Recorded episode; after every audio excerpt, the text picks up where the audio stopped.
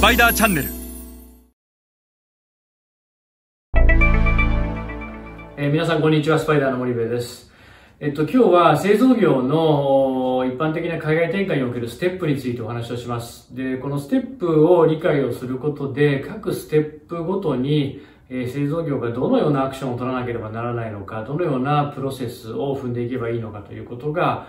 整理できます。今日は製造業の一般的な海外転換のステップについて一緒に学んでいきましょう。えっと、まあ、あの、この図の通りなんですが、製造業の海外展開って、これ B2C も B2B もですね、大きく分けて2つのステップが存在します。一つは輸出のステージ。大体、まあ、日本の製造業の海外展開というのはこの輸出から始まるわけですよね。いきなりその売れる見込みがあるのかわからないし、売れる実績、売っている実績がない国にですね、ボーンと行って工場を建てて生産して売るなんていうことはなかなかリスクが大きいので、やらないと。まずは、日本の製造業は日本から、製品や商品を輸出していくっていうことから始まるわけですよね。で、えその輸出をする、まあ、ここでは分かりやすく FMCG、え食品や飲料、菓子、日用品等のその消費財メーカーをちょっと例にとってお話をしますが、まあ、最初は輸出をすることから始まる。じゃあ歌詞、例えば歌詞でお話をすると輸出をしますと。で、その輸出をしていくっていうことが、えある程度大きくなってくるとですね、え例えば、このタイでは、え輸出で非常にたくさん売れたと。これタイに工場を作ってタイで売るっていうことは可能なんじゃないかということで、今度、お原稿ステージっていうのが出てくるんですが、まあ、まさにその減産減販をやっていくステージですよね。減販減産、あ減産減販ビジネスというふうに私呼んでますが、まあ、輸出のステージとお原稿ステージ。で、輸出のステージはまず輸出ビジネスをやる。この輸出ビジネスっていうのは、えー自分たちの商品を海外に単純に輸出をしていくということで。で、一方でその原稿ステージのこの減産減販ビジネスっていうのは、現地で作って現地で販売をするっていう、こういうビジネスをやるわけですよね。で、多くの日本の製造業のその意識レベルっていうのは、まず輸出を始めると。で、未だに輸出をしている国と、まあ、その、ごめんなさい、未だにっていう言い方はおかしいですけど、まあ、輸出をしている国と減産減販をしている国が、大手なんかは混在してて、物量が少ない国は輸出のビジネスをしていて、物量が多い国は減産減反していると、こういう、まあ、ポートフォリオになっていると。で、日本の消費財メーカーは、この仕組みを大きく変えていかないといけない。まあ、このステップ自体は、えーこの輸出ステージからあ原稿ステージに上がるっていうのはもうこれ自然なステージなので、これは全然問題はないんですよね。問題は、この輸出ビジネスと減産減販ビジネスをどうやってチャンネルビジネスに変えられるのかっていうことが非常に重要で、例えば、えっと、輸出ステージで輸出ビジネスをしている会社さん、これ輸出ビジネスって一体何かっていうと、自分たちの会社で、えー海外のインポーターに輸出をする、もしくは日本の問屋さんに商品を国内で渡して輸出してもらうっていうのはこれ輸出ビジネスですよね。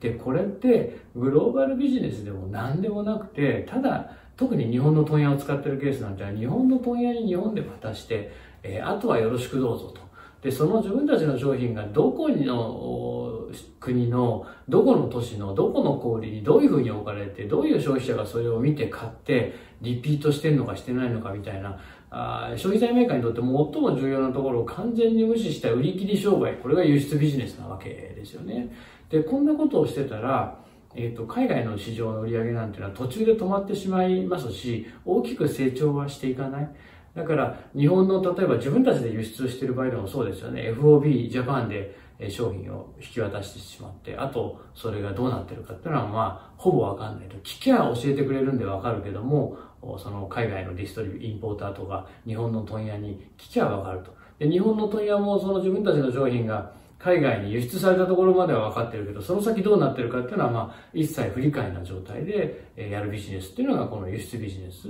で、一方で私どもがせあの提唱しているこの輸出型のチャンネルビジネスっていうのはどういうものかというと、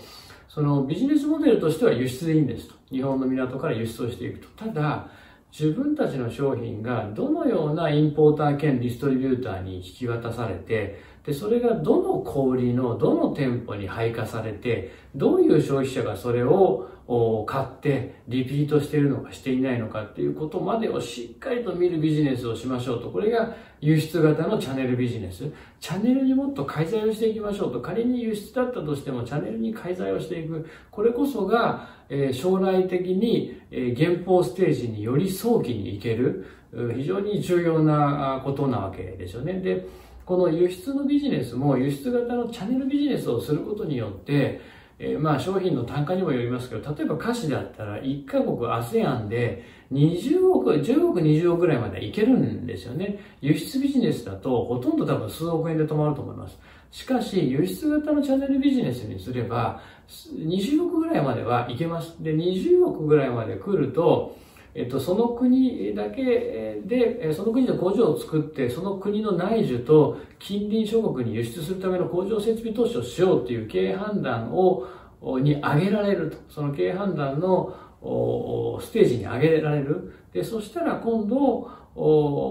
新たなその輸出の、あ、ごめんなさい、原本のステージになってくるんで、よりその数十億の戦いじゃなくて、100億、200億の戦いができるようになってくるわけですよね。で、そういうステージに行かないと、最終的には欧米の先進的なグローバル消費財メーカーが現地に工場を作って減産減販したら、一気に市場は淘汰されてしまうので、早くえー、減産減販をしないといけない。特に消費財メーカー、特に菓子メーカーなんていうのは、もう減産減販ありきなんで、えー、地産地消しなければ絶対にグローバル市場では勝てないっていうのもこれ、えー、分かりきってることなので、いかにこの減法ステージに行くか、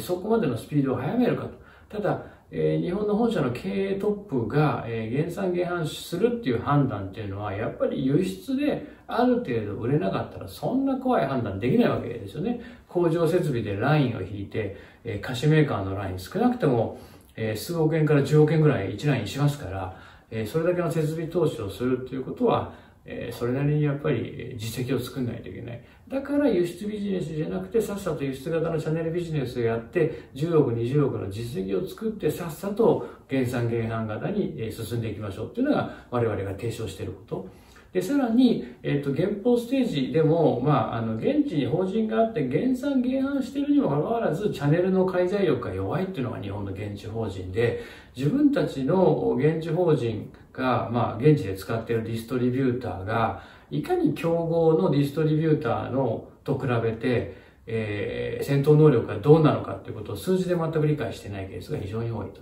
え自分たちのディストリビューターには何が足りていて何が足りていないのか、自分たちのディストリビューターと競合のディストリビューターには、え、日々のルーチンのプロセスの中でどういう差異があって、それがどうシェアの差に現れてしまっているのか、そういったことを全く数字で理解をしないっていうのが、この減販減販、単なる減販減販型の減産減販型のビジネスで、これをいかに減産減販型のチャンネルビジネスに変えていくかと。日本企業はいい製品を、いい商品を持っているんだから、いかにこのチャンネルに介在をして、えチャンネルを数字で把握していくかということが非常に重要で、えチャンネルビジネスに転換をしないといけない。えそうすることによって、減産減販のパフォーマンスを最大限高めることができるというのが、私どもが提唱している概念です。えっ、と、まあ、今日もお時間が来ましたので、これぐらいにします。えっ、と、また次回お会いいたしましょう。